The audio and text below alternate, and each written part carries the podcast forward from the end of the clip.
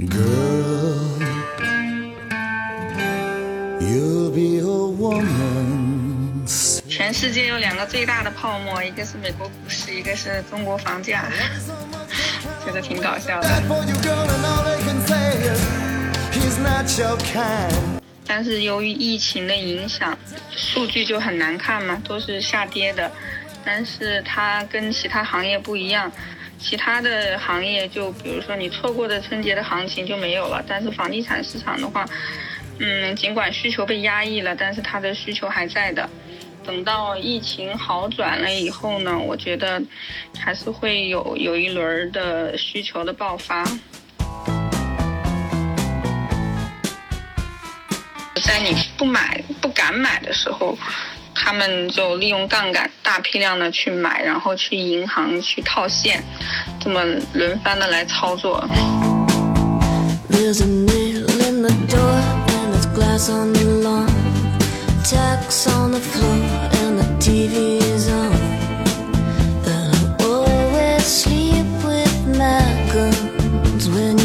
市政府它就是通过控制这个房子不涨啊，引入了很多大量的一些人才啊，还有一些企业。嗯，它就是通过控制这个房子不涨来来来反，就是来促使它当地的经济保持一个活跃性。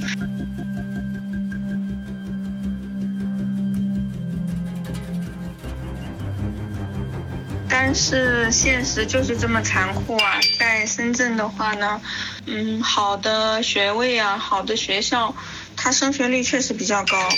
这个不受疫情影响的，学位房是刚需，不不受任何什么经济危机啊、疫情啊，对它是没有任何影响的。房子剩下的全部是靠贷款，那么他们只需要保证一定的现金流就可以去炒房子。那个人老百姓的话，就是有一些很专业的人，就是炒一套或者是几套房子，也可以炒。就是在那个年代的话，很多银行的人或者是评估公司的人，他们会用这种方法去炒房子。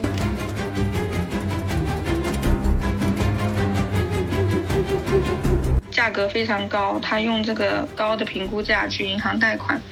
那么，比如说是两百万的房子，他就可以贷款贷到一百八十万，或者一百八、一百九十万，他只需要拿个十万块钱出来去投资这个房子。而且他投，他一年投一套，每一套都是，嗯，深圳景田片区的那种学位房啊，就是小两房，就是刚需房。不到五年六年时间，他已经财务自由了。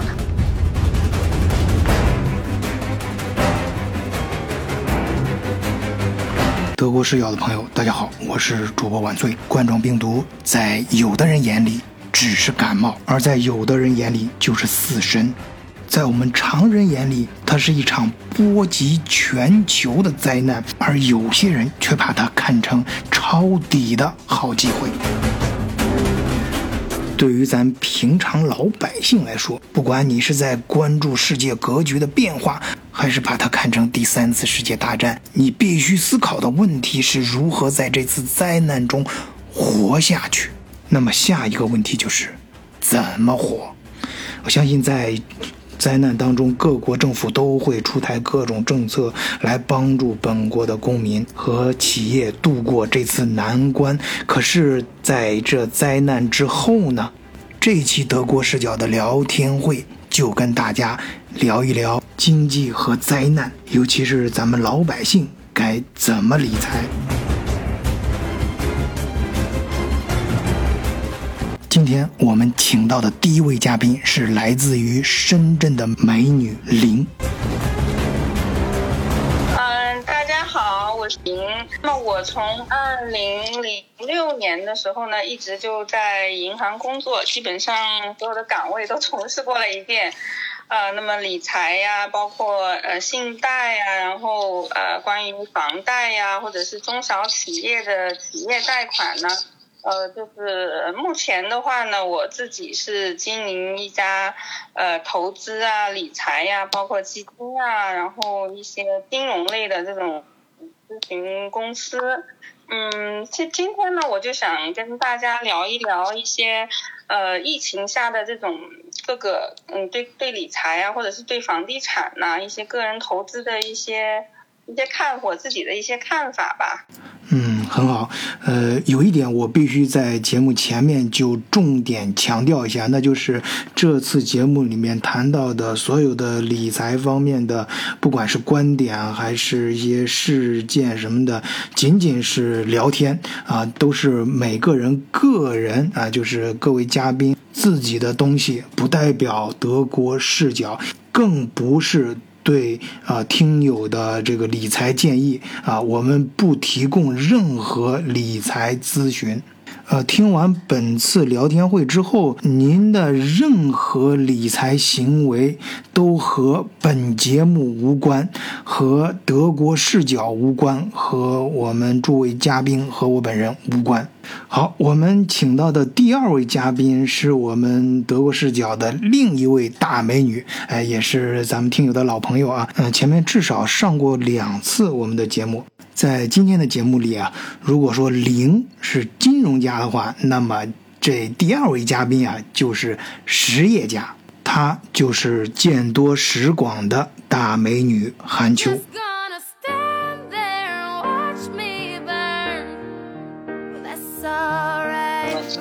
我是韩秋。之前呢，跟晚翠合作做过两期节目，都是讲旅行方面的。今天呢，也是深感荣幸啊，跟大家一起再聊聊理理财啊、投资这些。这个也不是我所擅长的，但是呢，还是有一些自己身边的故事可以跟大家分享一下。嗯，你太谦虚了。下面有幸给今天这两位大美女捧哏儿的，一个是我的老搭档，哎，巴黎老帅哥路易十八。影达，还有长期活跃在前线的脚踏风火轮的阿拉丁买力。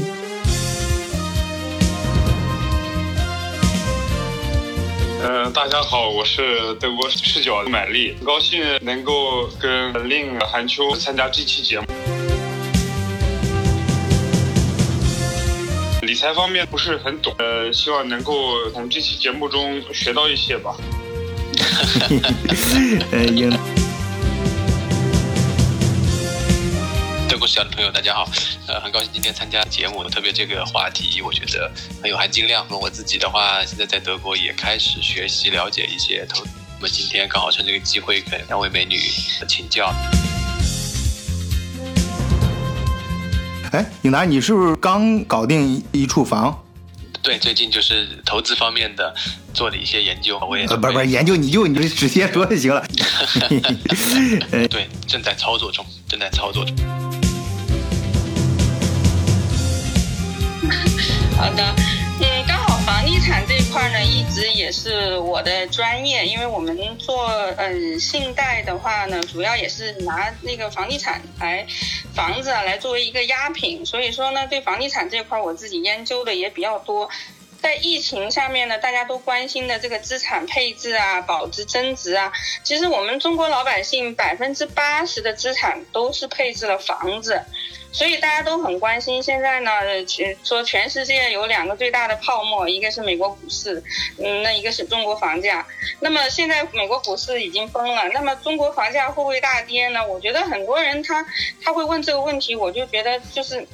就是问的这个问题就很傻，因为这两种就是不同的一个价格逻辑。那么，那分析房价的话呢，有人会觉得它会继续上涨，有人会觉得它会下跌。那么我们现在就就就觉得哈，我们中国的房地产市场是紧紧的跟中国的经济联系在一起的。那么房地产呢，它关系到五六十个的实体经济，这包括什么家电呀、家装啊、建材啊。那么我觉得中国政府它不会让经济出问题，那么房地产市场更不可能让它出现问题，国家也不允许房价会出现一个大跌。那么我们看那个国家统计局它公布的一到二月份的房地产的数据哈。那么一到二月份呢，整个房地产市场的投资呢，它是下滑了十六个百分点。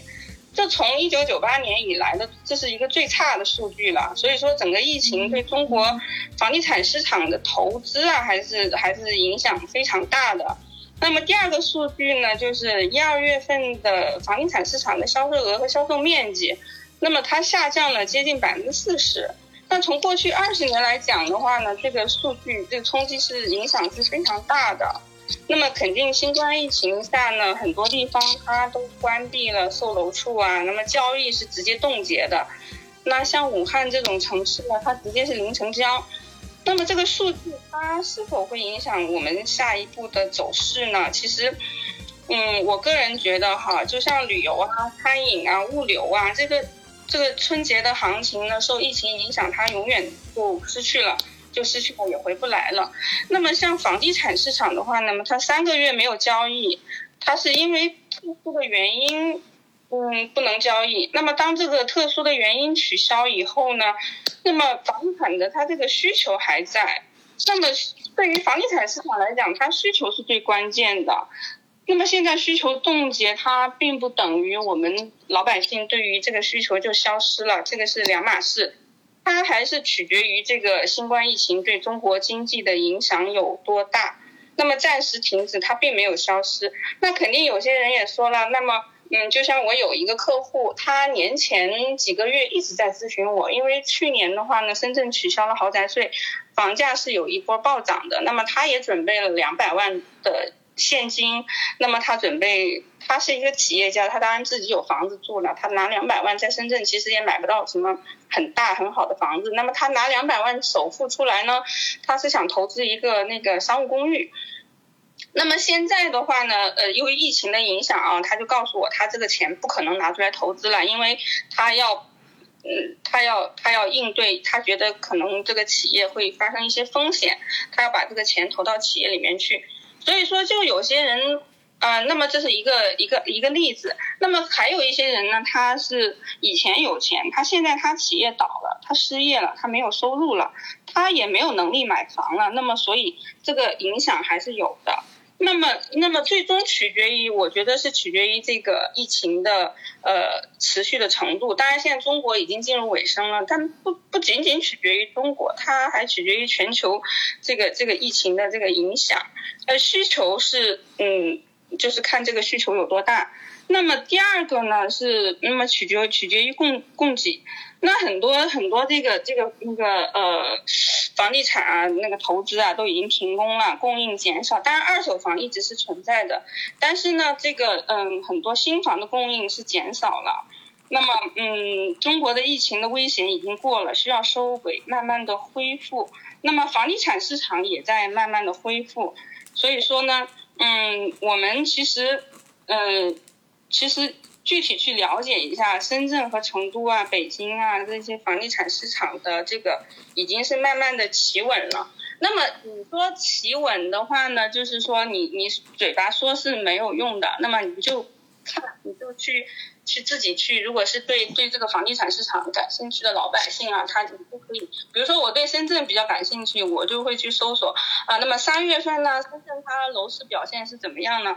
结果你还。当你还就是呃，就有的有有有的人就说你要买房的话，你就去打中介的电话，中介的电话是最真实的。你持续关注一个月，你比如说你关注一个楼盘，你打他的电话，你就能够知道它的真实的价格有多少。那么像我们的话，可能还会更专业一些，就是我们会有一个银行的评估，那么还有评估公司，它。评估公司的数据是最最真实的，就是它真实到就是，嗯，具体的同一个楼盘一个房子不同的朝向，它前几天上个月它成交了是多少钱？就是在国土局的系统里面，它成交了是多少钱？所以说，很多朋友他买房之前呢，他都会咨询我，哎，你能不能帮我评估一下啊？这个房子评估价是多少啊？那么你再在银行系统评估一下，能贷到多少钱呢？那么再在国土局的评估系统评估一下，我要交多少税呀？这个就是就是很很专业的这种买房的一个套路。但是我们老百姓呢，就是只是只能通过中介去了解到这个房子的真实的一个成交价格。那么其实三月份深圳的楼市它表现还是比较任性的，很多人觉得哈，呃二月份影响那新房成交已经下滑了差不多七成，但是到了三月份国内疫情结束，市场就已经开始反转了。那你像深圳的招商啊，什么万科这些房子已经开始抢房大战了。有些人就说深圳的楼市的底还没有到，你买房的最佳的时机就已经过去。嗯嗯，对，就是我也是，对，前两天我也是研究了一下，我说这这怎么这个深圳的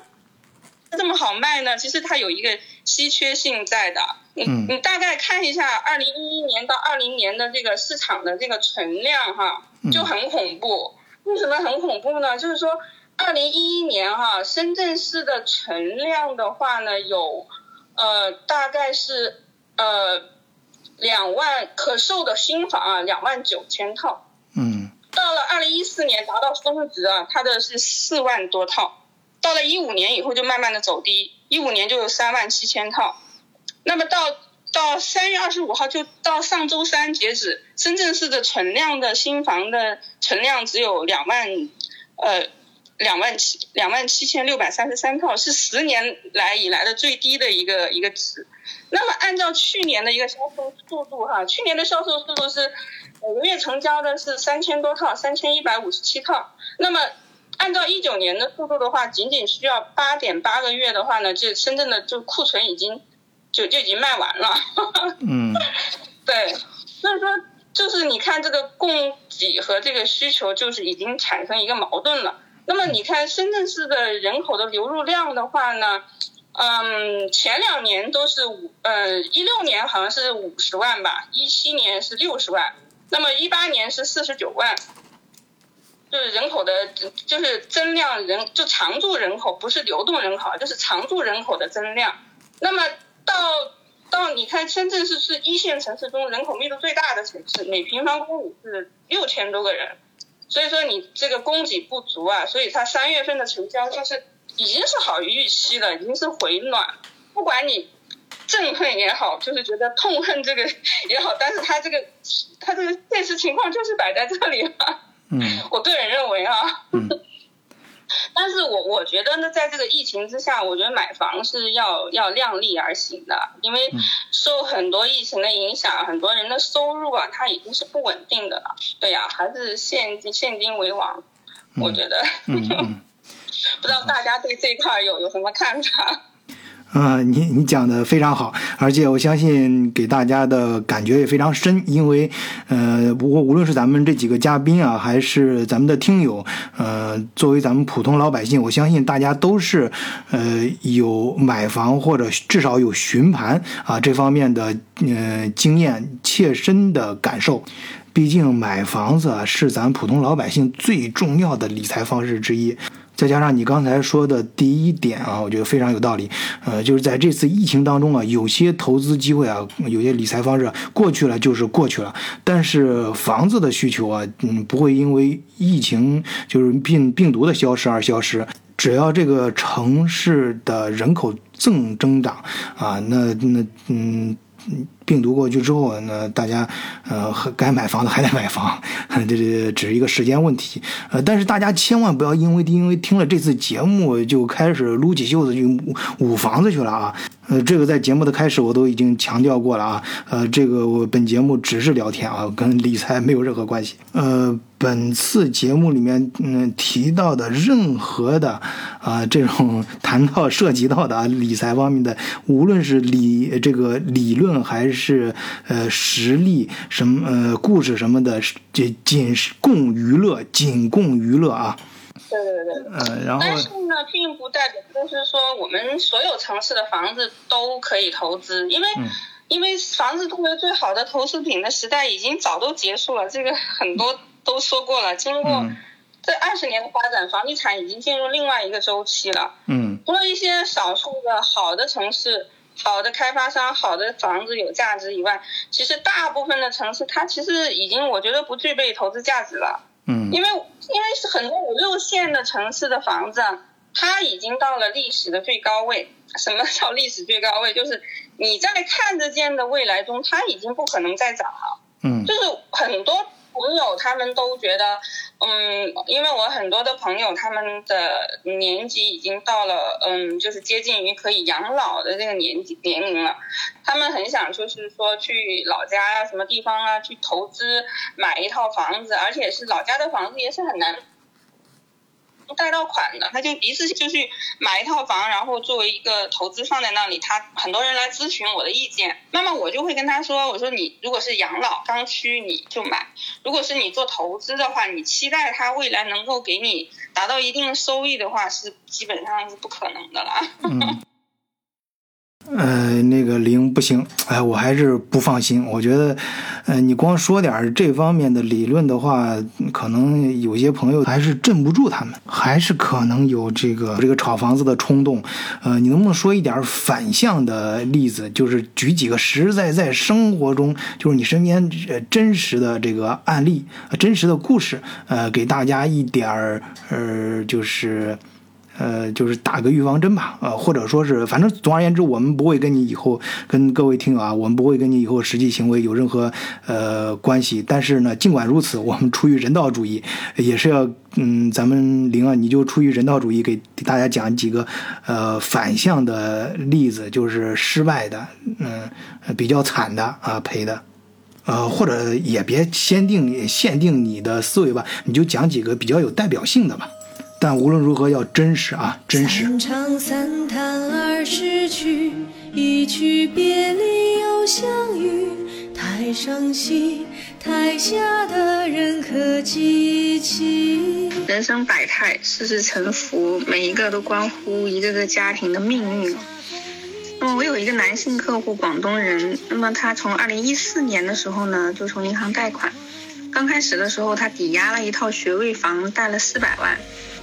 嗯，我知道他，我从其他的朋友那里知道他经常会，嗯，弄一些钱啊，几百万去炒股。但是基于我认识他的太太，一个四川人，然后嗯，把控的公司的财务啊，还有运营啊，然后就把控的比较严，所以我就一直没有去太担心这个客户。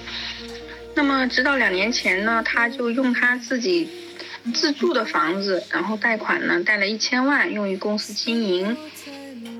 啊，然后呢，我对他的关注就多了起来，因为他的贷款金额实在太大，而且这个人呢，他的赌性很强。那么最终呢，不好的事情还是发生了。有一天呢，他就来我办公室来找我，他跟我说，他说他的钱一千万全没了，我就问他怎么回事啊？他说他把这个钱呢跟朋友一起去投资港股，然后呢一分都不剩了。但是还好呢，他这个钱他他是借给他朋友来炒股，然后收益呢是大家来分。嗯，所以说不是他自己直接投资的，是一种借贷关系。他就让我帮忙啊，然后怎么样才能把这个钱收回来啊？他也去查到他这个朋友名下也有房子，但是他朋友的房子也从银行贷了款，然后。基本上房子剩余价值也没有多少了，直到现在两个人还在打官司。那么，那么最后啊，他开始的时候他不敢告诉他太太，最后没有办法，他太太还是知道了。嗯，那么还好呢，就是，嗯，他们夫妻两个也是从身无分文来到深圳打拼的呀，然后在深圳做电子生意慢慢起家的。最后，他老婆把他所有的财物全全部收回来，然后因为一千万的贷款，一个月还给银行的金额，光是利息也是很可观、很恐怖的一个数字啊，接近十万块钱，嗯，加上他之前的四百万，那么他太太呢，还是开始帮他来慢慢的在还银行的这个钱，然后和和这个朋友的官司呢，也一直在打。我估计没有个三五年是结束不了的。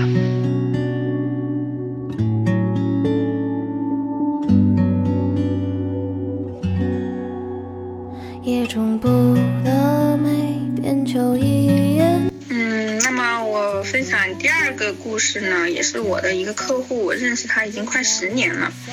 我认识他的时候，他已经功成名就，准备退休了。是银行标准的理财大客户。然后呢，在西丽有一两千平米的这种小产权房，那么名下有房有商铺。那么以他闲来无聊呢，他去上了一个 MBA 班，因为他自己本身没什么文化嘛，准备退休了以后呢，就去就去打发时间。结果在他那 MBA 班上，他认识了几个同学，然后呢，当时的那个时候啊，早几年呢，那个 LED 行业还是很热的，他们就兴趣大发，四个人每个人投资两百五十万，然后就开始干工厂。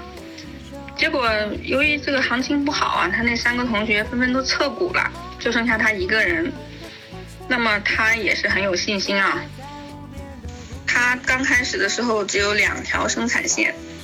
他就把这个厂一个人接盘下来了，卖房，把名下所有的商品房都卖了，只剩下小产权房。然后呢，还借了他朋友的一套房子来银行做贷款，然后呢去投资他这个厂。那么刚开始的时候呢，他来贷这个款的时候，因为贷款金额也不大，我觉得他这个厂也没有，也没有太，嗯，没有太不好经营，因为他的一些下游客户全部是一些上市公司啊，觉得还是可以可以做的。那么过了一段时间呢，我去做贷后调查的时候呢，就发现他从一条两条生产线扩大到十条生产线，这个时候呢。他的订单是接不完的，可是由于他这个账期啊，在深圳这个工厂啊，这个这个圈子里面，他们采购的话呢，都是要用现金的，没有任何账期可言。可是他们收款的话，都一般都是上市公司非常强势，一般都是六个月的承兑汇票，再加六个月的账期，相当于你今年产生的这个收益啊，你要到第二年才拿得到。所以他这个资金链啊就非常的紧张，那么导致呢他欠银行的贷款他都还不起，工资他也没有办法发，那么就导致他这个房子啊就是会产生了一一个坏账。那他朋友呢又来起诉他，说他把这个房子给弄没了，然后工厂呢也是欠了很多这个款给不了，然后工厂也有很多官司在打，反正历经了十年啊，终于他儿子从。深大毕业了，来接他的盘。本来呢，他这个退休生活，拿着很多钱，拿着很多房，他可以收租啊，可以过得很快活的日子。结果就被他这个大干实业的这种给套进去了。还好呢，他儿子从深大毕业呢，还是有一些能力和办法，也有一些朋友啊，有一些嗯，找到年轻人也能找到一些投资。最终呢，他儿子还是子承父业，把这个工厂给经营下去了。那么在此过程中，他打了无数的官司，然后同学朋友跟他翻脸，老婆也跟他离婚，然后经历了很多很多。所以说，就是如果他当初没有选择去做工厂的话，可能现在也过得很开心吧。别问我家乡，高耸古老的城墙，挡不住忧伤。我飘向北方，家人是否无恙？肩上沉重的行囊，盛满了惆怅。有人说他老家欠了一堆钱，需要避避风头。有人说，嗯，最后呢，我再讲一个我的一个老头客户。他年事已高了，已经我认识他的时候，他都已经快八十岁了。这个老头他很搞笑，我们认识他的时候呢，他就拿他的房产来做抵押，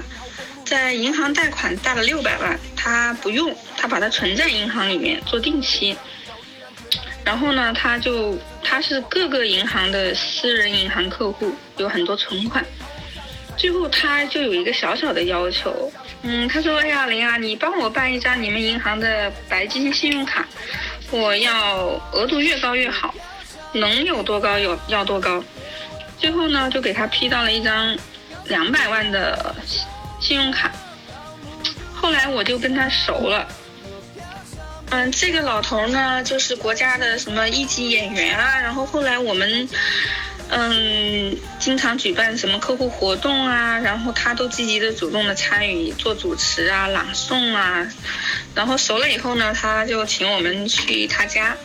他在市区有一套房，从星期一到星期五呢，他就住在市区。那么星期六、星期天呢，他就开车到那个海边，那有一个万科十七英里的豪宅，都是别墅。他说他当时花了五百万买的，装修花了一千多万。那那个私人海滩呐、面临大海，真的是一个不错的地方。那么在他的私人沙滩那里啊，他就开始讲他一直我们迷惑不解啊，就问他为什么要这么做啊？然后呢，他就说他是他有三十多家银行的白金信用卡，然后呢，他每天的工作啊，就是混迹于各大银行的私人银行的这个会客厅。私人银行呢有吃有喝有咖啡啊，那么，嗯，他呢做啥呢？他就还信用卡，他有一个小本子，嗯，不是，是一个大本子，上面认认真真的记载了每个银行信用卡的卡号、账期、账单日、还款日、还款金额。那他每天就干这个事情，那他一个老头，他一个人独居，那他的家人呢？哦，一问，原来他太太和他女儿啊都在北京。哦，那他太太和女儿在北京做什么呢？哦，原来啊，他老他太太和女儿呢都在北京做珠宝拍卖生意。那他用这些信用卡为什么会用的这么频繁呢？那那么他就是刷这些信用卡的钱用来交这些拍卖的保证金啊，然后做拍卖生意。如果一般信用卡的账期是五十多天，如果他按期刷了这个信用卡，在账单日以内还上呢，他是不用任何利息的。这个如意算盘啊，他用了十多年，一直都是用这个稳健的来赚钱。那么他女儿呢？嗯，你想他八十多了，那么他女儿呢？七几年的，年纪很大了，从国外留学回来，他们家一直就做这个生意。他女儿一直也没结婚，完了他两家人一家人呢一直这么分居。嗯，那你说老头儿到了八十多了，身体也不好了，然后赚了这么多钱了，就是基本上这几辈子都不愁了。终于呢，前两年呢，老头儿因为身体不好，还给我们打了电话，我们还去医院看了他。那老太太和他女儿也终于来深圳和他一家人会合了。不过，嗯。呃，每一家都有每一家的愁啊。这老头虽然一家人稳健经营啊，然后赚了那么多钱哈，但是女儿，嗯，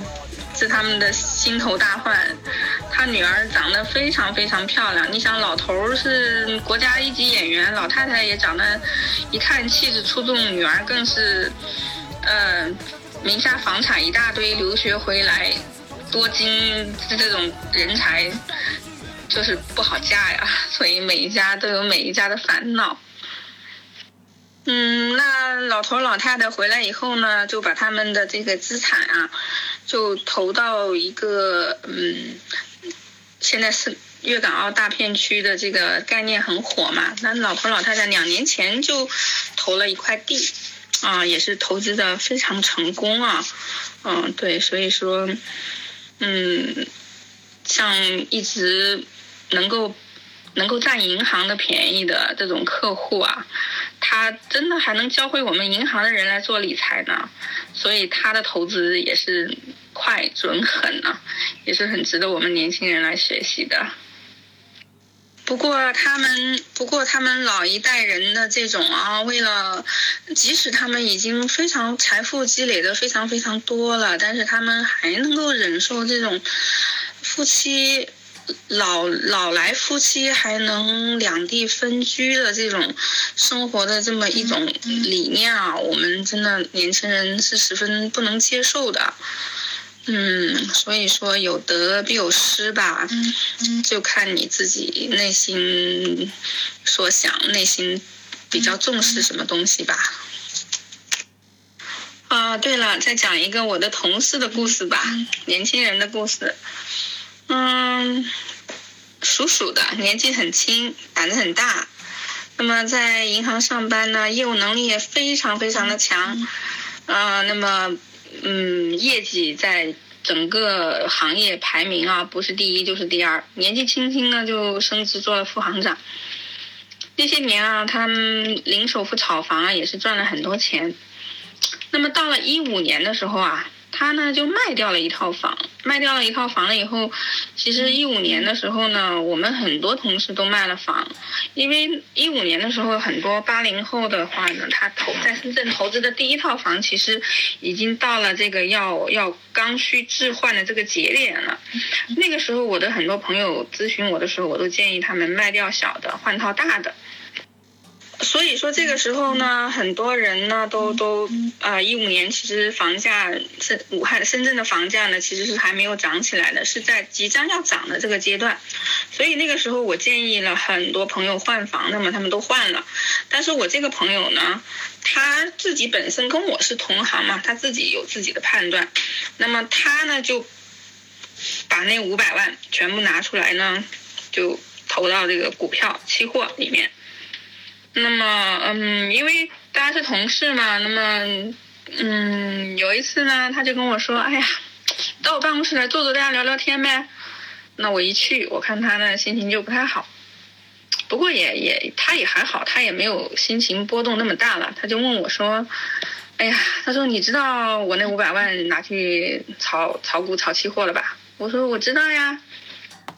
啊、因为我都知道发生了什么，因为那个时候呢，这个股票配资啊放大呀，这个是我很多客户都干的事情。那么我很多客户呢，他们也最后都是亏得很惨，最后全部是被迫平仓。然后我就问他，我说：“哎呀，你不会也被平仓了吧？”然后他说：“你看一下呗。”我一看，他最后只剩了五十万。不过，毕竟我们都是干这个行业的，所以这个愿赌服输这个心态还是有的。所谓就是财富就是一个数字嘛，所以我也没说啥，我就问他，我说：“你老婆知道吗？”他说：“唉，他说我老婆，你说我要告诉他吗？嗯，因为他老婆是一个普通的工薪阶层嘛，那么，嗯，嗯可想而知。”那么他的回答是：你说我老婆她，嗯，中午吃个盒饭叫个外卖都要考虑一下是叫五十的还是叫三十的。我要告诉他这五百万没了，那不是不要炸锅了？我说那你还是不要告诉他吧，因为从事这个行业的人呢，你的钱少了五百万，多了五百万，你心态不会有太大的影响，就是可能会郁闷一下下，但是不会说影响到你的心情啊，或者是怎么样。但是如果是家人的话，出于对家人的一种保护，你还是就不要说了吧。所以说他最后他没有告诉他老婆。我相信凭他的能力，可能也就个两三年吧，他也就赚回来了，所以也就是小差一点啦。其实最终的话呢，还是，嗯，做金融行业的人呢，最好他的投资啊，以及他的这种东西，还是不要跟家里人分享。嗯，一般不从事这个行业的人呢，他是理解不了，他也没有办法理解，会造成很大的家庭矛盾。所以说呢，出于对家庭的保护，最后我还是建议他，你就不要说了，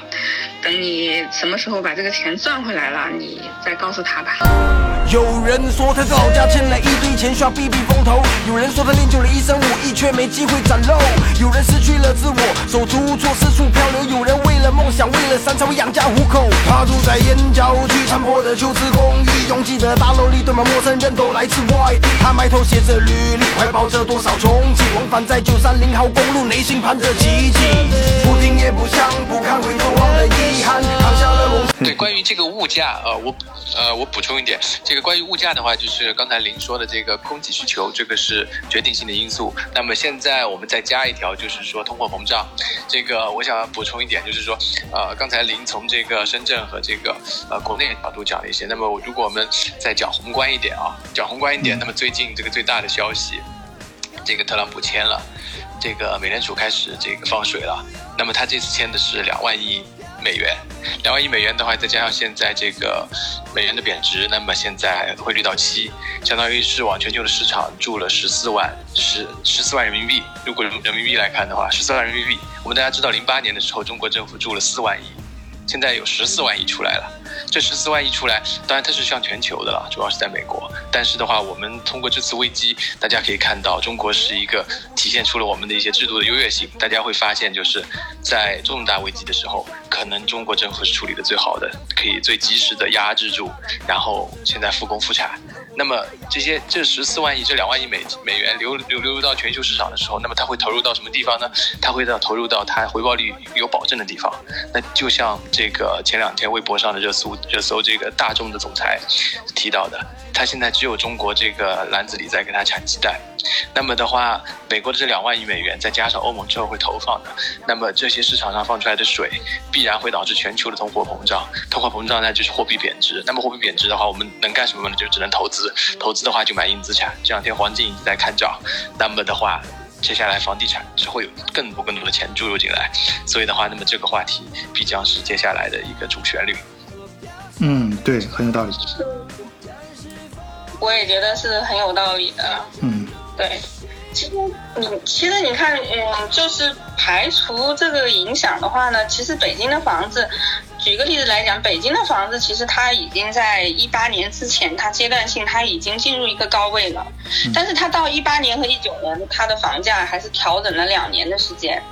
那么是跟它一个一个一个严格的调控有关系哈。到了二零二零年，它是应该是反弹的，因为过去了两年嘛，那么压抑的需求又开始慢慢的释放，那么老百姓对于这种严格的调控也是慢慢的在消化了。嗯，它虽然房价虽然是很高，但是它它需求量还是很大的。嗯，对，对，但是我我觉得，嗯，北京啊、上海啊、北上北上，嗯，北上深这几个城市，疫情对房价的影响不大。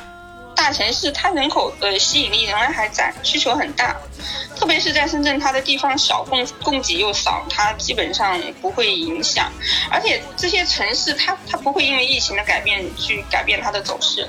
但是有一些城市它的量非常大，它城市本身它也很糟糕的，它其实本身它这个疫情啊就能够对这个城市的应对啊。能够把这个城市划分一个三六九等，就像一个分类一个体检一样。有的有的城市应对好的，就是做的非常好的一些城市啊，它城市它这个魅力指数就会上升，它也分一个三三六九等。我我自己感觉是这样子的。嗯嗯，不知道大家有什么有什么看法？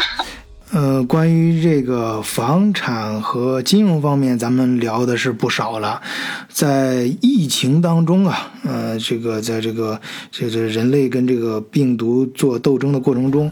呃，虽然说啊，咱们全球啊，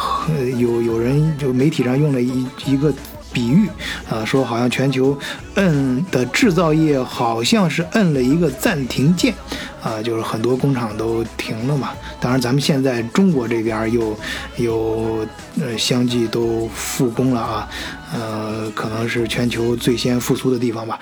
咱们的节目呢也不能光聊金融，哎，下面我就想请咱们德国视角走南闯北、见多识广的。韩秋大美女，哎，请她跟大家聊一聊实业。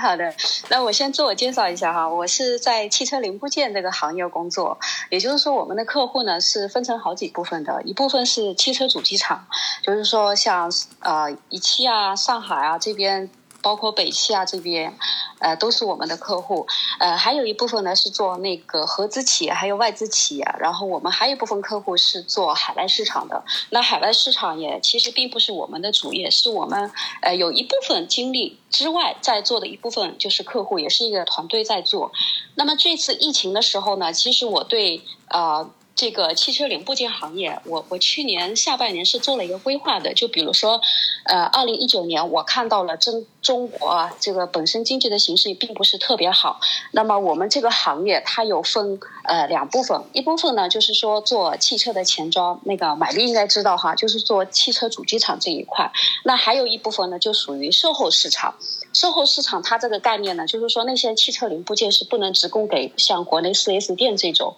呃，像就是每个城市它都有汽贸城，它这种产品。那么大家就发现，在这个售后市场的话，这个零部件的竞争是非常的激烈，就就等于是激烈到什么程度呢？就是说我这个模具投下去多少钱，然后我这个产品原材料买过来多少钱，那么我这个产品做出来多少钱，就。基本上，如果做国内市场的话，这个吃的骨头都快不剩了。就是你一定要有强大的资金来做这件事情。所以，一般国内的像这种企业，一般做的都不是特别大。他如果没有大客户的话，他的做的好的话，也就三千万到五千万这么一个一个销售额。但是如果做出口的话，他这个企业可以能够做到一个亿左右。但是如果还要再往上走一走，那就非常非常的困难，因为这个生意是跟一个呃公司的一个老板，还有下面一个员工是一个整体团队的这么一个效益，不是靠你一个人就做一个光杆司令说我要怎么样，呃，就那个效益就就出来的。所以基于这种考虑呢，我我之前也是想，哎呀，我说二零二零年要大干一场哈，但是。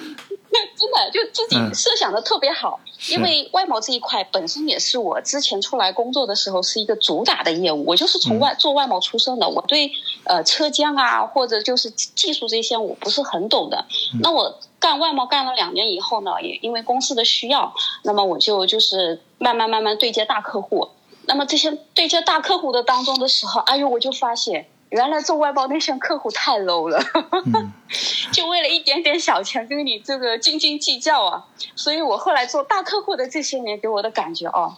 这个国内啊，这个外资企业还有包括国有企业、合资企业，就是说可能利润是薄了一点，但是他们的那个呃回款是特别好的，呃，比如说呃两两个月或者三个月回一次款，就是说你你的东西到了客户手里，等那么几个月。就是客户会把钱，就是直接再打到你们公司账上，就不存在说三角债、三角债的这么一个关系。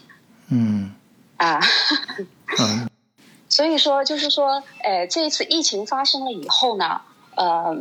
我们就是说有一个同行，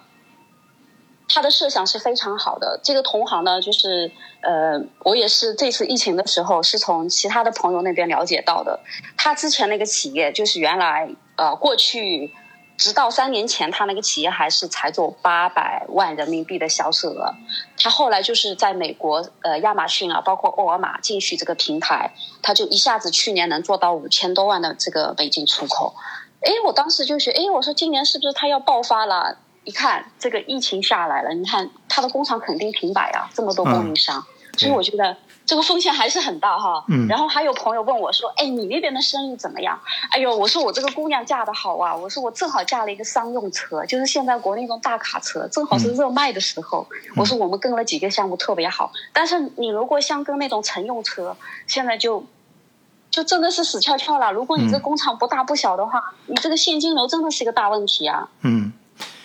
从从去年 去从去年，确切说是从前年开始，乘用车就开始往下推坡了啊，是吧？每每每个车车车厂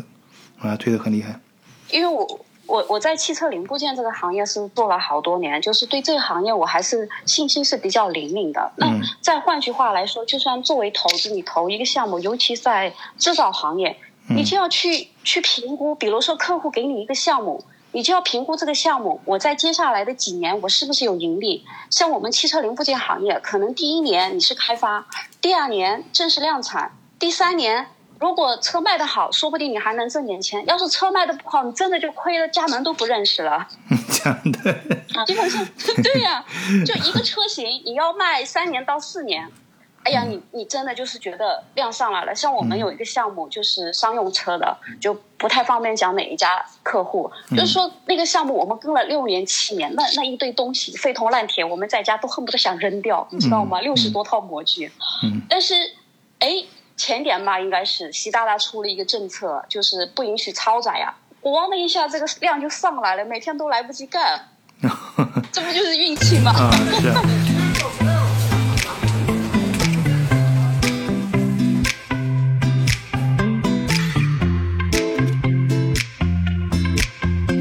实中国的很大一部分中小中小企业啦，就是说一年销售额在五千万左右的，它也不是有特别就是说好的一个背景，嗯。很多人都是白手起家的，那么能够做到呃五千万或有些是八千万，你再上亿就是非常非常困难的。那这个时候你能做的就是好好把握在，好好就是把握把握住目前的这种状态，就说能够拓展一点，哎，你觉得是自己可以承担风险的范围之内再去投资。假如说你你觉得你不能一拍脑门说，哎呀这个项目好我就上了，那不行的，你最后一拍脑门的事情，最后肯定是会失败的。嗯，现在已经过了就是改革开放那一波红利的时候了。嗯，对，这里可以讲一个小故事。嗯嗯，好的好的，我我这边有一个小故事，就是也是一个我们同行哈老家的，之前他做车零部件，就是也赚了一点钱。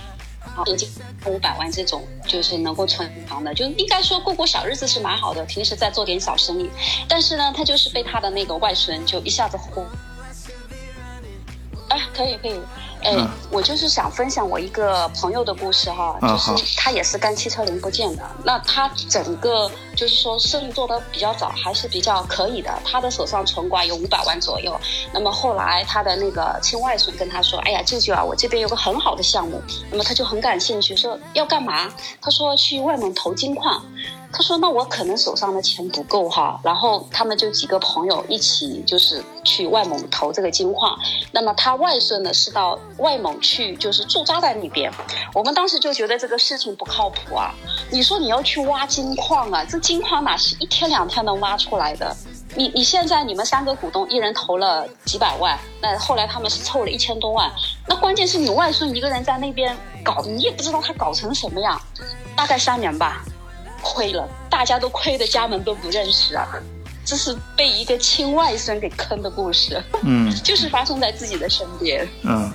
就是就是刚才说那个，就是就大家就特别是对于我们普通老百姓来说，好像这种。这种短时间内发大财的这种机会，好像格外吸引人。但是越是这种我们作为平常老百姓，你越是要相信自己，咱们就是一个平常人啊，这还是靠自己的本事。就是你就是你你你发财总要有一个发财的原因，而这个原因千万不要是那种就是说呃你发现什么矿了，别人没发现。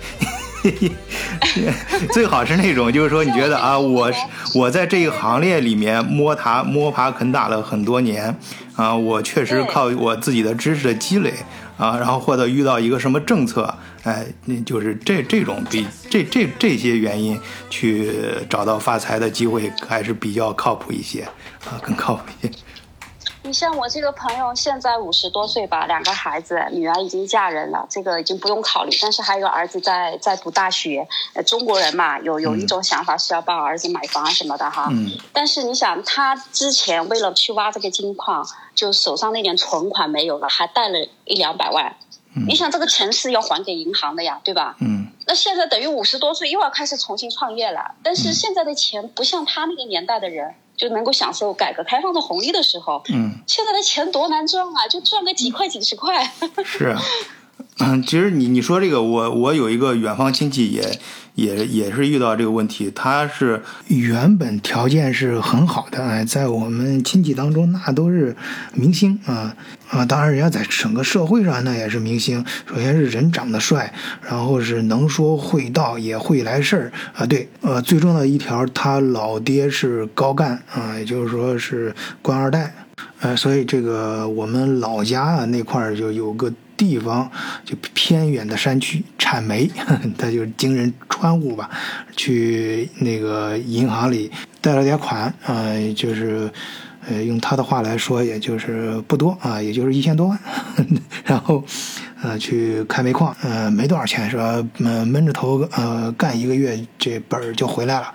呃，就当时按照当时的市场价去估算，要不出意外的话，嗯，那真的差不多啊。这种等于开发资源嘛，你这从有政府关系，再加上，嗯、那可不就是赚钱很快嘛。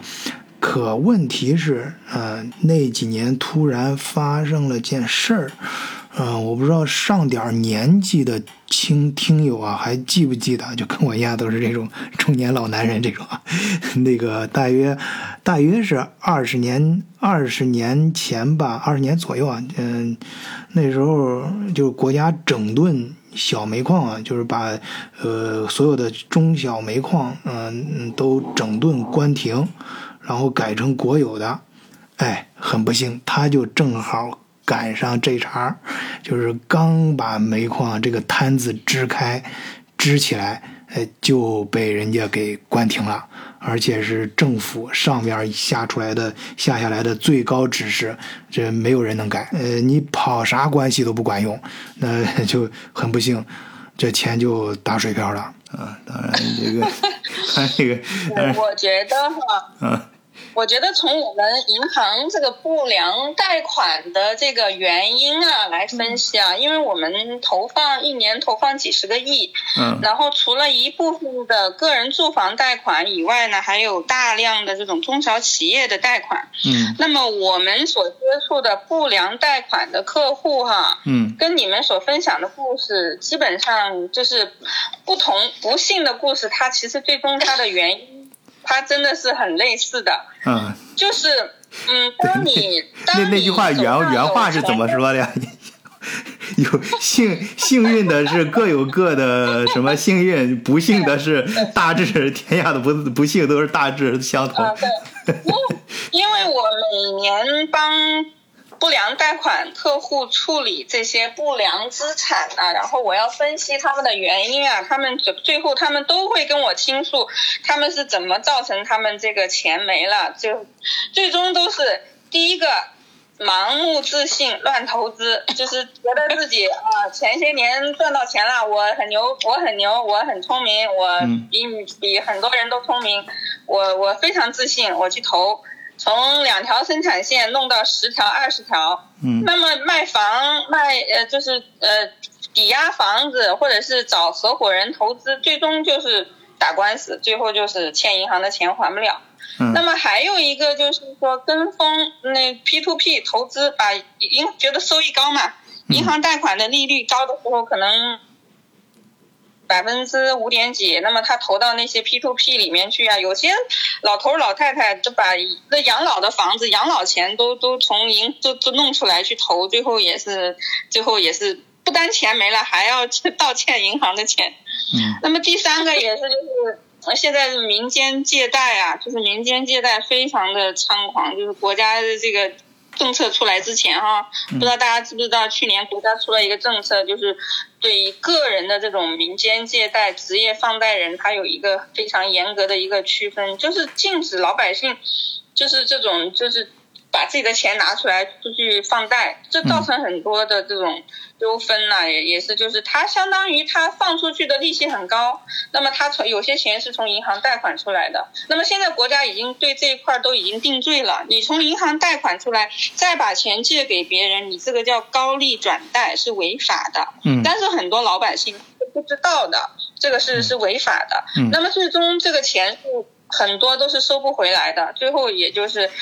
也是会产生一些就是损失，很多也就是钱。从银行贷出来的钱还不了，然后失去了现金流，最后造成这个不良贷款。所以说，各种各种不同的情况，就是都是这个人他的贪欲啊造成的。呃，我觉得国家国国家出这个政策应该早点出。这个我相信很多听友啊，对呃那两年 P to P 那些事儿啊，也是深恶痛绝啊。尤其是我们在外在外地工作，然后呃父母在呃内地的或者在你老家的这种啊，啊被有的真的是被骗的很惨。呃，还有好多是干了一辈子，退休了，存了一辈子的钱，结果都被坑到里面去了。呃，怎么说呢？呃，我突然想起来，佛教里面有一句话，就是说，但是，嗯、人的一生啊，其实是喜忧参半，就是你的苦和乐是各一，但是大多数嗯、老百姓啊，就咱们平常人，呃，总是觉得这人一辈子总是好像来受苦的一样，呃，是苦特别多，呃，所以你看，大多数宗教还有这个世界上最新发明出来的各种各样的教派啊，也都是，呃嗯，宣扬就是呃让人呃逆来呃顺受啊、呃教你怎么去呃受苦。啊，甚至以苦为乐啊，像苦行僧什么的这种，嗯、那为什么平常人都会觉得苦在生命中是占大部分呢？啊，那是因为咱们常人往往都会呃比较呃就受苦的时候你印象最深刻啊，所以你受苦的时候时间过得特别慢，而你享乐的时候感觉时间会过得特别快，所以 P to P 常人比较容易上当，也就是这原因，就是你往往呃注意到你它的利益。有多高，哎，就是你能获得多高的回报。而 P to P 做局的那些人，哎，就是你把钱给是就收你钱的那些人，人家着眼点是在于你的本钱，哎，你交的多少本钱，人家就呃全部笑纳了。当然，我相信当年就是开 P to P 公司的，也呃有相当一部分，呃或者说大部分人也是本来就是收你钱的时候也是想正规做的啊，正规就像做就像呃投资公司一样，就把你的钱呃呃收在一起，人家去投好的项目，投好的公司，然后收到更高的收到这个巨额的回报啊，但实际上呢，呃我正儿八经做过这一行啊，当然我也做过 FA。嗯，我当时做过那个孵化器的总经理嘛，那个，实际上就是对于创业公司啊，你投的创业项目成功率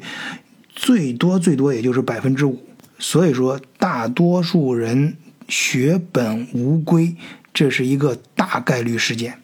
还有一个我接触到的就是说，这种很多都是熟人之间的这种纠纷和这种案子和官司，就是不熟的人他是没有办法从你这里借到钱的。我接触到一个最经典的一个一个一个一个一个案子，就是说我这个客户哈，嗯嗯，他，嗯，我这个客户他他是不是从我们这个银行贷的款？他是呃从其他的银行贷的款，因为因为因为我就直接把他给拒绝了，因为他当时他贷款，我问他你贷款是做什么用途？他说，呃，我要借给我一个朋友，我说借给他利息多少？利息是一一个一个月三分。啊，我说利息挺高的，那么你从银行贷款的话，年化利率也就百分之六点多嘛，那去年的时候百分之六点几。嗯那么你一一一个月三分，那你确实能赚很多钱。但是呢，我们这边呢，就是，嗯，就觉得他这个，嗯，我当时就觉得他这个朋友啊是比较，就是就是做金融圈的，他对这个套路很懂。最后没过多长时间，他朋友不单不还他利息，就是还不起了，就是这个钱没有了，然后两个人就打官司。那么他很搞笑，他向这个法院提供了。他说啊，你看我这个钱啊，我是从银行贷出来的。那么我从银行贷出来的呢，我又我又借给你，借给你了以后呢，你就还不起我了。你看你这个是要还我钱对吧？嗯那我觉得最后的这个这个结果啊，真的是大跌眼镜。一般老百姓你都根本就想不到，他居然他触犯了法律。嗯他这个律师也是很傻，他律师傻就傻到就是说他他他自己提供的嗯出来的证据就是说这个以证据链嘛，就是这个银行的款直接放到我的账上，然后又从我的账上直接借给了他，嗯他就直接向法官提供了证据证明他自己违法。嗯最后他不单他自己是，就是这种民间的经济纠纷呢是不涉及刑事案件的。那么一旦涉及了刑事案件呢，那么他先要把他自己的这个刑事案件处理完，才去处理经济纠纷。所以说他自己已经触犯法律，他这个就叫做从银行借款来高利转贷。不单他这个所产生的利息收入啊，他需要向国家缴纳一一罚款呀、或者是各种的东西也好啊。那么，嗯，这个他要先把他自己的官司解决清楚以后，他才能再去处理他跟他朋友的这个这个官司。嗯 所以他的他就是很很后悔啊，就是嗯。就不懂法呀，也不嗯。不明白。当时我就劝他，我说嗯。你不能这么做，你即使这么做的话呢，你也要就是想一想你这个这个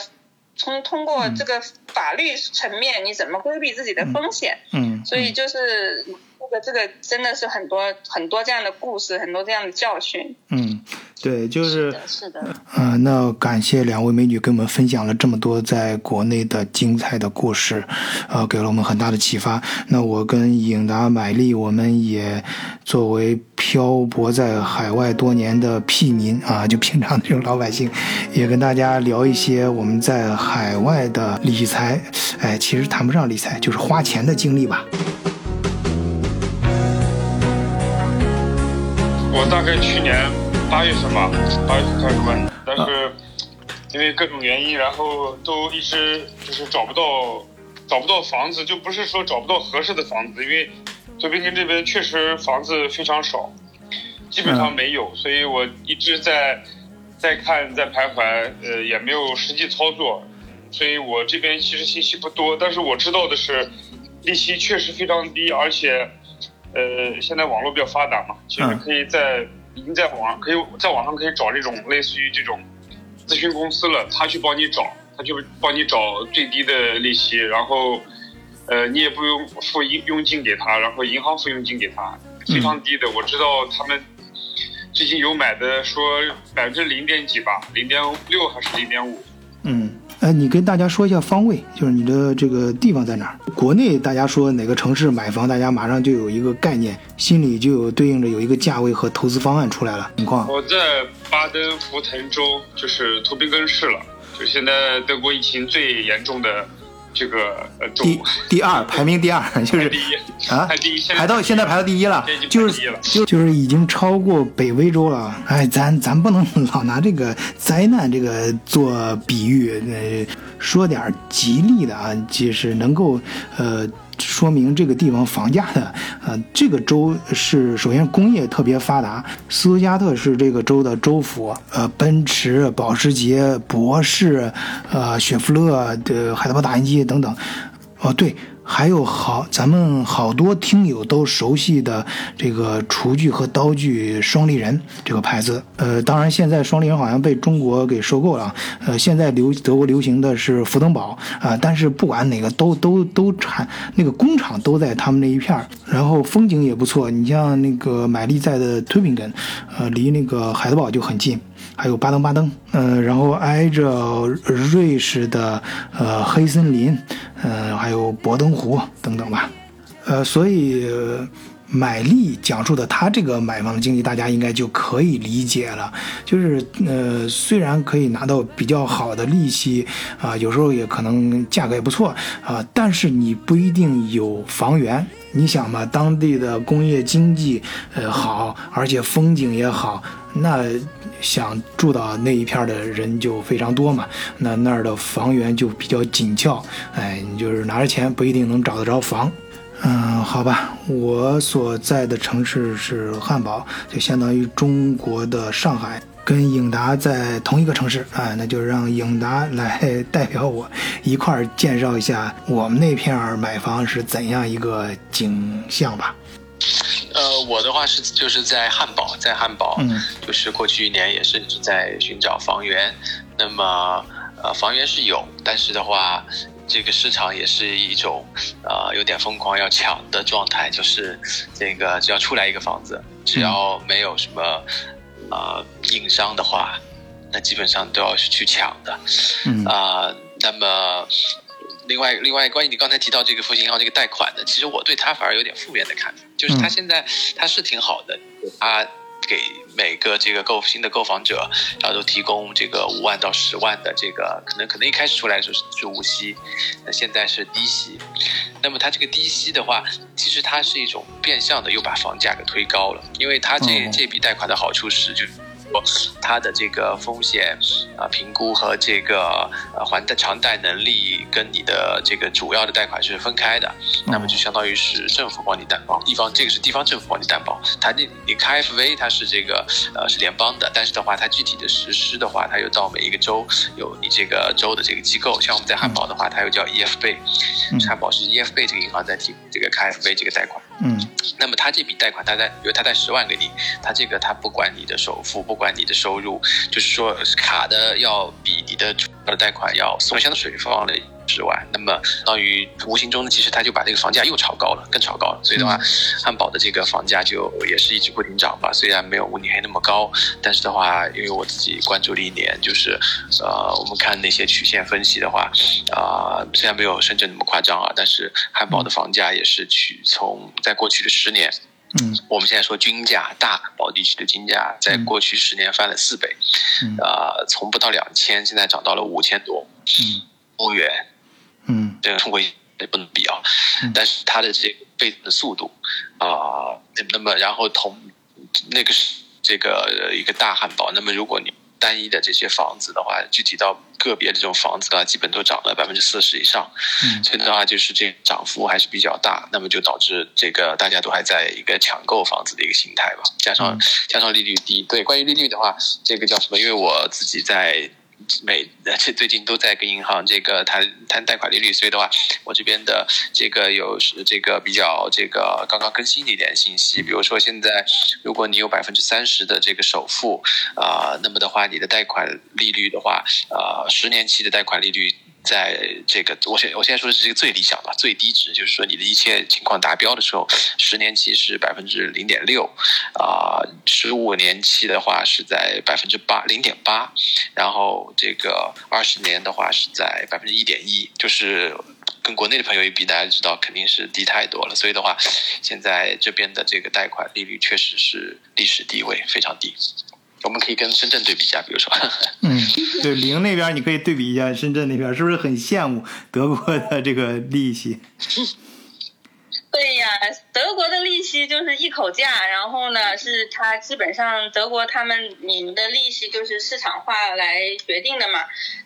那么现在今年的话，呃，利息跟以前不一样，因为现在国家是规定了用一个 LPR 的一个利市场化的一个利率报价。以前就是国家央行规定了利息是多少，然后加上国家的加点、商业银行的加点，最后就是你的利息。现在是十八个商业银行一起来报价，咱们去掉一个最高价，去掉一个最低价，然后中间那个平均价就是我们得到的价格。那么去他三个月报一次，去年的十一月二十号的报价，一年期的是基准，我说的是基准利率哈，是百分之四点一五。那么五年期的 LPR 呢是百分之四点八。那么今年二月二月二十号又报了一次，是有所降低的，一年期是百分之四，五年期呢是百分之四点七五。那么很多很多人都预测说三月二十号要降息啊，什么然后打脸了哈，其实没有没有降息，因为即使在疫情的情况下，国家还是没有降息，但是国家是定向降息，就是房贷的价利率没有。降，但是经营性贷款啊，国家扶持中小微企业的发展，经营性贷款的利率是降低了，但是不过降息已经在路上了，四月份可能性比较大。那么现在我们在中国买房的话，我们的利率是这样构成的，就是 LPR 加上一个加点，这个加点是分两个部分，一个是国家政策的加点，就比如说国家规定你现在一套房利率、呃，一套呃买首套房我这我要。加六十个基点，那么还要加上一个商业银行的加点，那商业银行就觉得，那、我我要有利润，我加点再加五十个基点，那么你这个客户，呃，比如说你征信不好啊，你工作不好，风险大呀、啊，我给你加个八十个基点，就是你你可以选择不同的银行来选择你的贷款，但是最后你你的这个呃你的利率呢，就是根据这个加点来的，就是呃 LPR 报价百分之四点七五，加上如果政政府规你二套房你要加点。呃，加点要上百分之二十三十四十，你要加上这个利利率，然后再加上商业银行的加点才是你的利率。那么现在深圳市场上或者是国内啊，普遍你买房的话呢，你的利率大概就是百分之五左右。那么二套房的利率会高一些，是要达到了百分之三点五。但是哈，今年特别搞笑的就是个人的抵押经营性贷款的利率是。呃，历史的新低啊，在百分之四到百分之四点五左右，就是已经倒挂了。就是比如说你的房子做房贷，你的利率会高，嗯、但是你把你的原来存量的房贷拿出来去做个人经营性贷款，你的利率反倒会低。所以今年会就是有一些很聪明、很会融资的客户啊。他会去注册一家企业，呃，有经营没有经营无所谓，他会去呃利用这种就是嗯这种方式啊，来把贷款来导一下，他每个呃每个月的月供会减少非常多。但是很多客户他现在就国家就规定你现在。因为你现在的利率是是要市场化调节嘛，你现在的市场，你的因为因为你的现在的市场的利率不反映，呃，你你你执行的利率不反映你市场的利率，所以现在国家搞了一个叫，呃，你现在必须在八月份之前你要选择你是存量的利率是要固定利率还是浮定利率啊浮动利率，所以很多客户也来咨询我啊，就说。嗯，哎呀，我我的存量贷款金额也很大呀，因为深圳一套房都很贵嘛，七八百万贷款，一千一两千万贷款的都有。那我是选择固定利率啊，还是选择浮动利率啊？其实我觉得呢，这个中这个东西就是说，嗯，你看你怎么看？你你你，但是很多客户都很焦虑，但是在我来讲的话呢，我觉得都差不多。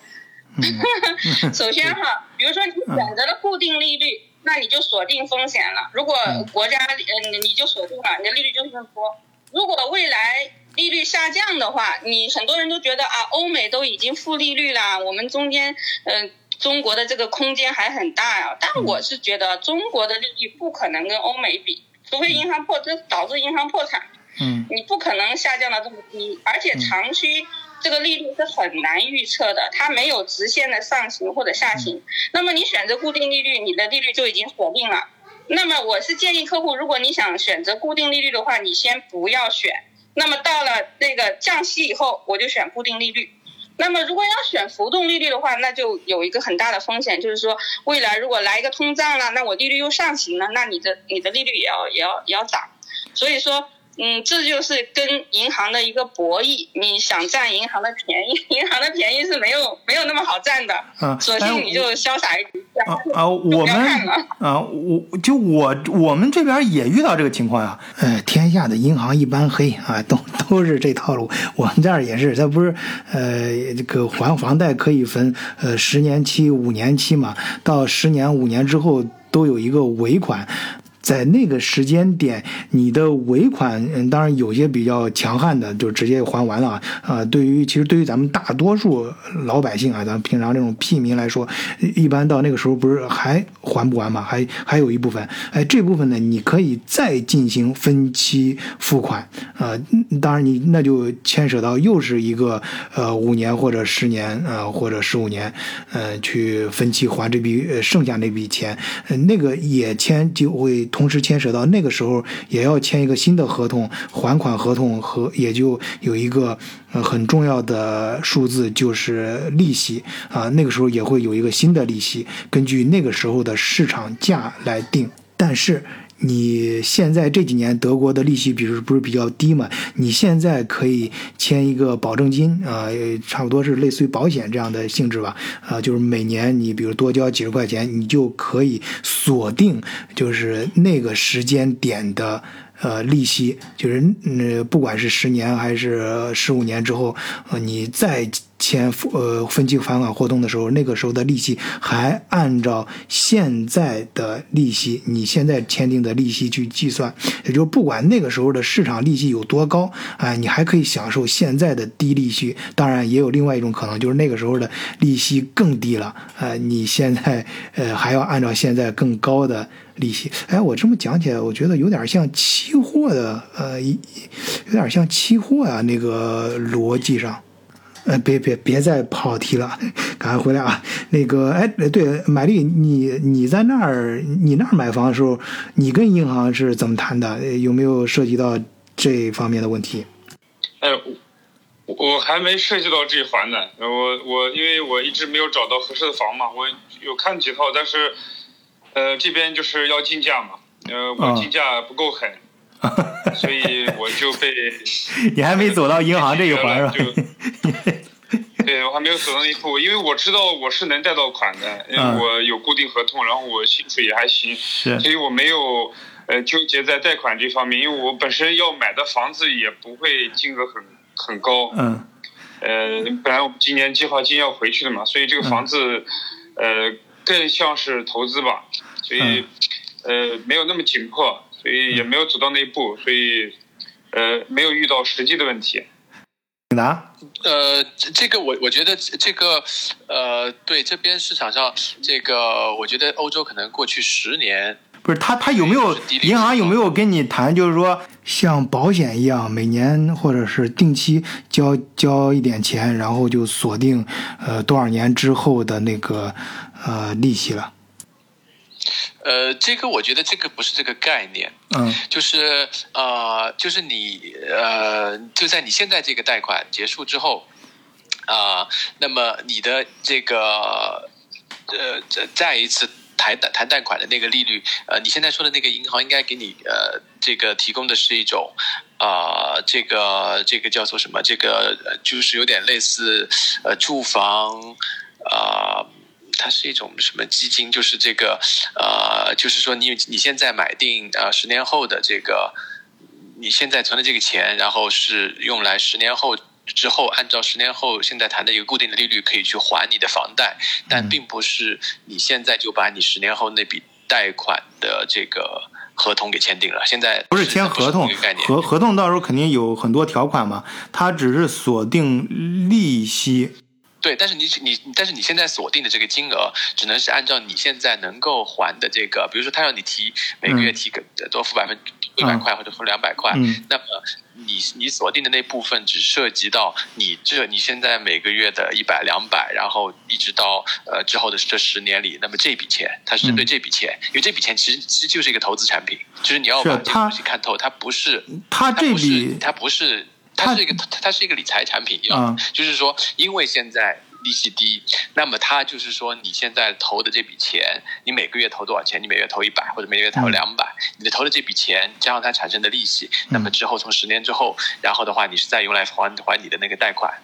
你你那还你的贷款的，然后你那个贷款的话，所以他就把你的那个贷款可以保证你现在的这个这个同样的利息来给你还，这个是一个投资产品，这个这个还不是那个呃，不是属于这个，当当然它的这个它给你在面在你面前呈现出来的形式是叫做呃固定固定贷款利息。就是说，你因为现在市场低低位，你就固定你的贷的贷款利息，所以这个啊、呃我我我回头转一篇这个分析这个的文章给你，就是说，因为我最近也在关注这一块，嗯。就是说这个，那么就是说，经过专家计算以后的话，这个也是银行的一个套路嘛，嗯就是说，就是说这银行的一个盈利的一个产品，一个投资产品。呃，其实我理解的，他推出这个产品的套路，呃，跟他定利息的这个呃本质的呃方法是呃是一致的，就是万变不离其宗，就是它就是在于对风险的评估。呃，所以呃，我把它比喻成一个保险产品，就是你现在定期交一定金额的钱，然后就是锁定呃未来可能会出现的呃分损失，就是你的损失或者是银行那边的损失。当然，银行定呃利息啊，它这个风险就是越低，利息越低嘛。所以在德国啊，你要是正规大公司的员工的话，而且是这种无限期合同的话啊，银行几乎就是追着你给你贷款，就是让你贷他的款去买房子，因为对他来说，呃，他的风险非常低。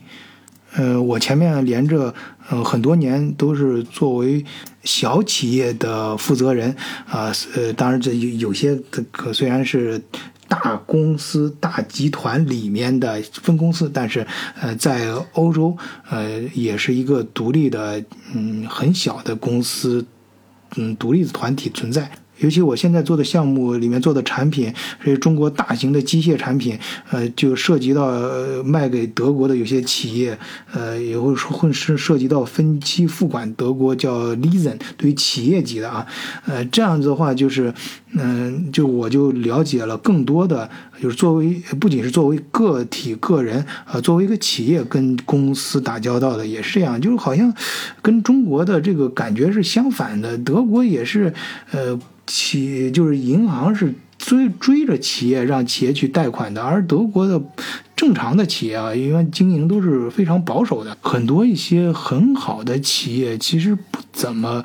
呃用银行的贷款。而事实上，德国的银行虽然它很主主动积极，但实际上它的政策也是非常保守的，它也不怎么贷款给那些看上去呃信誉没有问题的企业啊。你要有一个呃银行，他给我呃也是他们的投资部给我谈的时候，就明确说出来，像那些刚成立一两年的公司，要在我这儿 leasing 买就是分期付款买大型机械设备的话，你就不要跟他说了啊，他也不会贷款给他们的啊。说这种没有信誉背书，上这 个哎哎，这里丸子，我想补充一点啊，啊就是刚才你说你提到这个德国银行这个特别愿意贷款，这个这个我也深有感触啊。就是我可以对比一下德国和法国的这个呃这个呃房屋贷款，嗯 这个这个房屋贷款，呃，德国为什么那么的这个放心和愿意贷呢？呃，因为德国贷款，德国德国的这个住房贷款，它有一个非常严格的这个房屋房房产房屋产权抵押，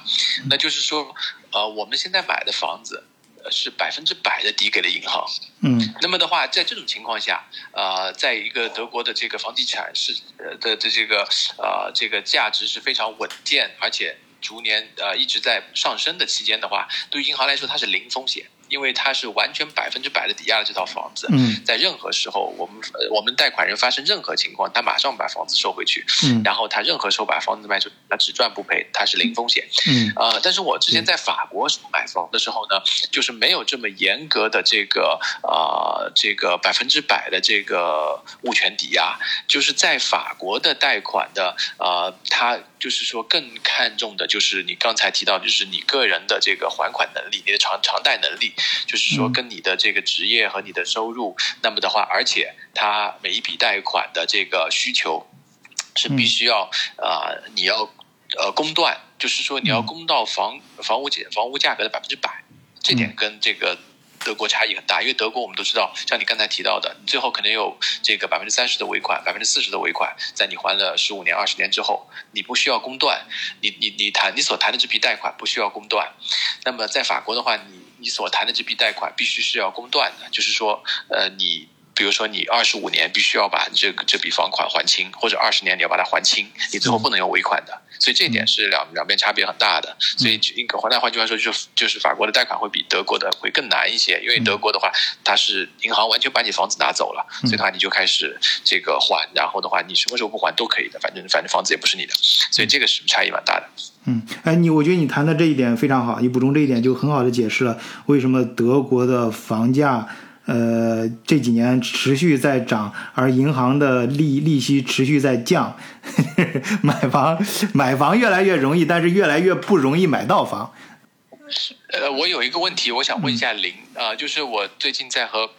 那个呃做投资的朋友在探讨，他跟我提到，他说啊、在国内有一种呃定投，就是可以保证呃年收益百分之三的定投。那么就是说，这种产品在欧洲是不存在的，就是说零风险，但是每年每年固定收益百分之三。就是我不太理解，就是说，呃，中国为什么会有这样的，就是说，呃，不跟市场挂钩，不跟风险挂钩，反正就是你可以有百分之三的年利的这种产品，这是这种产品是。呃，是不是？其实刚才你可能可能就刚才你提到的，如果国家的利率都百分之四的话，那么的话，这个呃，就是说这个基准利率都是百分之四的话，那么所以这个三其实是太低了，是吧？所以的话，呃，如果在中国愿意去拿百分之三的定投回报率的这种人，都是属于傻瓜投资，是吧？那么就是这这个东西，我不太理解它这个产品的逻辑。嗯嗯，好的，就是说你看一个产品，它只告诉你收益率，它不告诉你投资的什么东西的话，我觉得是完全是没，是没有任何逻辑的。现在市场上销售的一些产品啊，你不要说你投资一年或者投资多少，就现在银行销售的产品，就是说你投资的收益率和你承担的风险以及和你投资的期限是挂钩的嘛。那么现在像这种深圳市场上这种保本型的天天银啊、天天金啊、什么月月金啊这种呃这种这种保本型的低风险的这种产品的收益率啊，就是你我今天九点钟买进去，我第二天下午三点钟之前我拿出来，其实跟你存活期啊，或者是存呃天理财一个月理财这种产品，它的收益率。普遍银行都已经达到了百分之三点四到百分之三点八之间，那么三如果是一年对，哦，明白明白。那么三个那如果嗯，你说，那么再再给你介绍一下三个月，现在三个月保本就是保证收益类的产品啊，三个月保证收益类的产品，它的收益率都达到了百分之三点七五。那么六个月的呃这种净值型的理财产品也是低风险的，就是业绩比较基准。那么净值型的理财产品它就不存在的一个预期收益率，它就是一个业绩比较基准。那么六个月的话呢，它的收益率就达到了百分之三点九到百分之四点一之间。所以说，你说这个定投，一般我们在呃国内做的定投都是投资的是基金，呃基金产品跟股票挂钩的，有的是呃高风险，有的是低风险的，嗯。那么现在在国内，你就像大额存单哈，比如说我给你介绍一下大额存单，三个月的大额存单的利息是百分之一点六，六个月的是百分之一点九，一年的是百分之二点二八。那么你存两年的大额存单的收益率就已经达到了百分之三点一。啊，那么三年期的大额存单的利息就达到了百分之四点一，所以你说那个百分之三的这个定投，而且是定投，一般都是投资基金的，那就就我觉得这这种产品就是很常规的银行理财都已经达到了这个收益了，就是保本型、保证收益类的都已经能够有这个收益率。哎，明白。哎，我我问一下，那你刚才提到这个大额存款的这个限额是多少？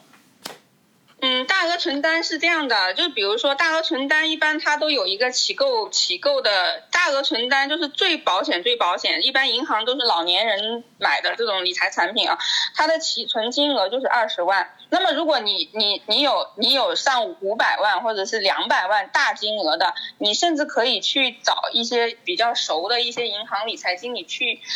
给你上利率上浮百分之二十三十四十都有的。这可以上浮的，还可以谈的。嗯，明白明白明白。我我我刚才我刚才提的就是就是你刚才提到的这个呃基金类的，但是它是那种低风险的稳定收益呃基金。那么的话，他说至少百分之三。那么你这样一说的话，我我我觉得这个是确实基金投资挺普的遍的。基金投资的话是基金投资的话是没没有业绩比较基准，更不能承诺收益的。这个是浮动是非常大的，是跟股票相呃股票类相关。他可能告诉你的是货币基金，可能投资方向是货币基金，就是非常稳定的这个。对他对对他对他都没给我透露这个呃投资这个走向，他就说叫做稳定收益，稳定收益年率百分之三。哦，年收益百分之三，我刚已经给您介绍过了，就是很多都都有的，连那种天天理财都有百分之三的收益。你天天理财就是你在你的手机银行上每天都可以买卖的，你要用钱三点钟之前马上取出来可以用的，都能达到百分之三的收益，你何必要去考虑定投呢？没有任何意义的。那你要想要达到百分之三收益的话，就就你随便去一家国内的银行开一个账户，比如说随便一个商业银行，它都有天天类的这种理财，嗯，就都已经达到百分之三。更更不要提那种就是高风险的银行的一些高风险的，因为我刚刚说的就是百分之三或者是百分之四也好，都是极低风险的这种就是这种这种呃理财。银行有一种代销叫做这种代销产品，收益会很高，但是是有风险的。它的标的物也不太一样，是靠自己自己的这个能力去理解。嗯，明白了。谢谢嗯，好，我看现在时间也差不多了，呃，大家相信都已经收益良多。那我们最后再请各位嘉宾每人都各做一个总结性发言吧。对我，我在听，就是收益良多了。反正我觉得，呃，对我我今天收获很多，嗯没有太多的呃想说的，就是觉得收益蛮多的，嗯不管是尹达还是令还是呃雨落寒秋分享的，嗯，对，好的收，获蛮多的。嗯嗯，谢谢大家。嗯呃，我听下来也是受益非多啊。然后我自己想说的呢，就是说，其实很多人都是普通人，不要去盲目的自信，也不要密之自信，觉得自己肯定是去能赚大钱的，还是要脚踏实地。一个就是在自己业务能力之内，去更多的学习，踏踏实实的那种天上掉馅饼的事，还是少相信的为好。然后呢，工作之余呢，多看点书，多学习学习，不要去相信很多身边的人拉着你去赚大钱的机会，要要时时刻刻的提示自己没有那么好的运气。我想说的就这些。嗯，好的，行，不错。呃，我想说，呃，我觉得今天晚醉组的这个局特别好啊，就是我觉得，呃，呃我对投资的理解刚好就是今天的两位这个美女嘉宾，啊、一位是一位是做实业的，一位是呃做理财投资的。那么，啊，我觉得这个投资者，我自己的个人投资理念确实就是，呃，专注在自己的专业的话，这一定是你的这个啊、回回报率最大的投资。那么你在把你专业做好的这个，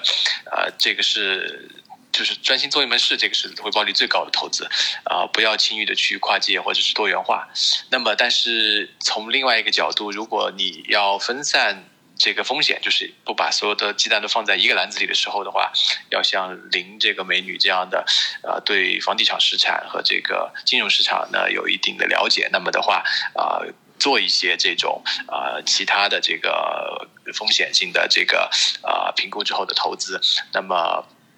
有一些这个其他其他行业的回报。那么至于这两位美女美女里面选择哪位美女的话，那么就要看你的这个宏观经济当前的这个形势，还有当然就是说现金流为王。那么的话，你首先要活下去。所以的话，今天这两位美女是一个完美的投资组合。行，你最后总结这个挺到位啊，挺到位啊。而且我发现，行啊，你今天发挥的可以啊，这个居然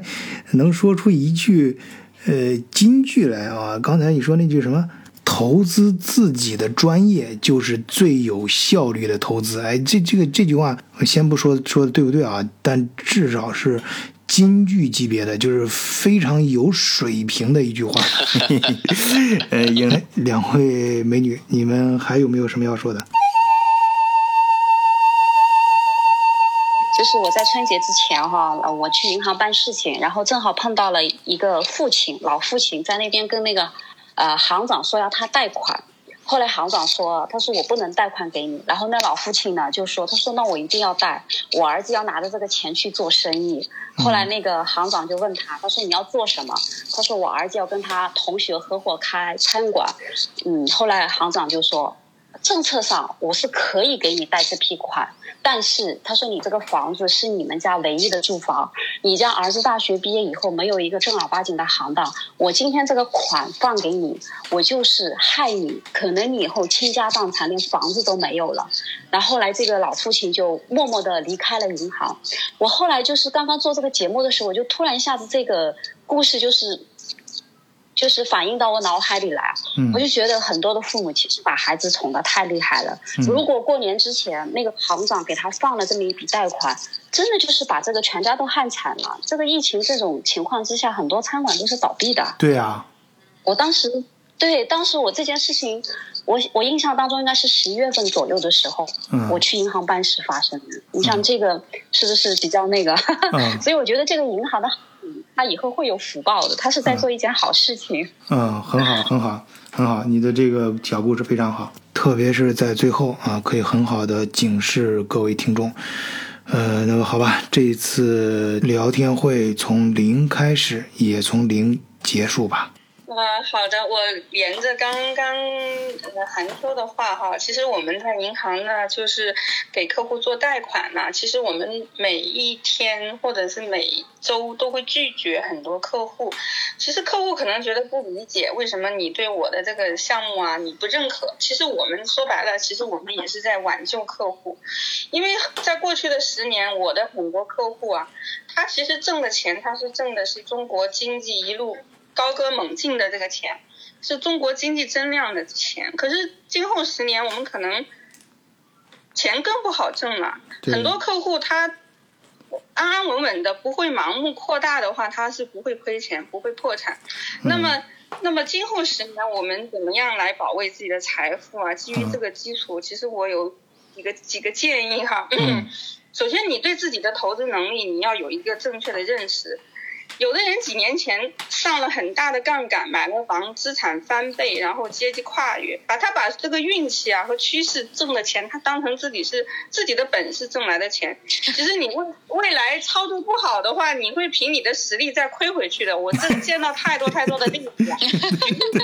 举例子的话，我我可以，我我举例子的话，我可可以举超过一百个例子，一百个例子我都能举得出来。那么第二个呢，就是说我们大家一定要保护自己的工作，不要随便去辞职，更不要因为一时企业降薪啊就气愤难平。其实更重要的是，你要不断的学习，保持自己的人力资本的市场的一个竞争力。还有一个就是要有危机意识，很多企业家没有危机意识，或者很多很多一些朋友也没有危机意识。他年纪大了，他觉得一个心情不好就就就去辞职了。但是很多人他辞职以后，他有副业，他每个月还有收入，他也不至于陷入困境。那么现在呢，就是说你要现金为王，要要保留自己的月供啊和孩子教育的费用，就是保护你的人生和和希望。那么国内现在像国内的资产房子，其实最还是最好的。它的目的其实不是升值，其实国家在这个冲击疫情的冲击下，国家其实也在微调政策。但是彻底放松，房租不炒，肯定还是政策不会不会不会彻底放松，因为肯肯定还是因城施策的。那么现在有六十多个。城市已经有七十多个微调的政策，中央都没有太大的意义。除了那个驻马店放开首付和广州那个商用房那个被叫停以外，其他的政策其实微调政策政府都通过了。那么在救市的这个过程中呢，炒房地产市场肯定也会也会救的。那么如果你要是自住的话呢，你就其实是反弹是不，我觉得深圳的房价肯定会反弹。它可能会滞后，但是它没有悬念，一定会反弹。如果自住的话呢，你肯定还是要买；如果投资的话呢，就要等到这个疫情明朗。我说的不是国内的疫情，就是国际的疫情明朗，可能到八月份以后呢，就是可以再等一等。其实部分城市的售楼处它已经热起来了。最后就是不要不要跟风投资、盲目投资，掉到那种所谓的高收入啊，其实颗粒无收。最后呢，我觉得疫情过后大家都可能要。多多回归家庭，关注亲情。其实我们挣钱的目的是为了让家越来越好，家庭才是我们的依托。尽管经济有波动，财富也会有有一个波动，有一个起伏。其实只要让自己的心胸更加开阔，无论遇到什么情况、什么境遇，都要有一个平安喜乐的心。春去白了花发，落寞了思量。剪下一缕愁丝，折磨让人忙。今人断了肠，今天各一方。今生与你相见无望。繁华落幕，离人难敢诉衷肠。昨夜又见当年弃我不归郎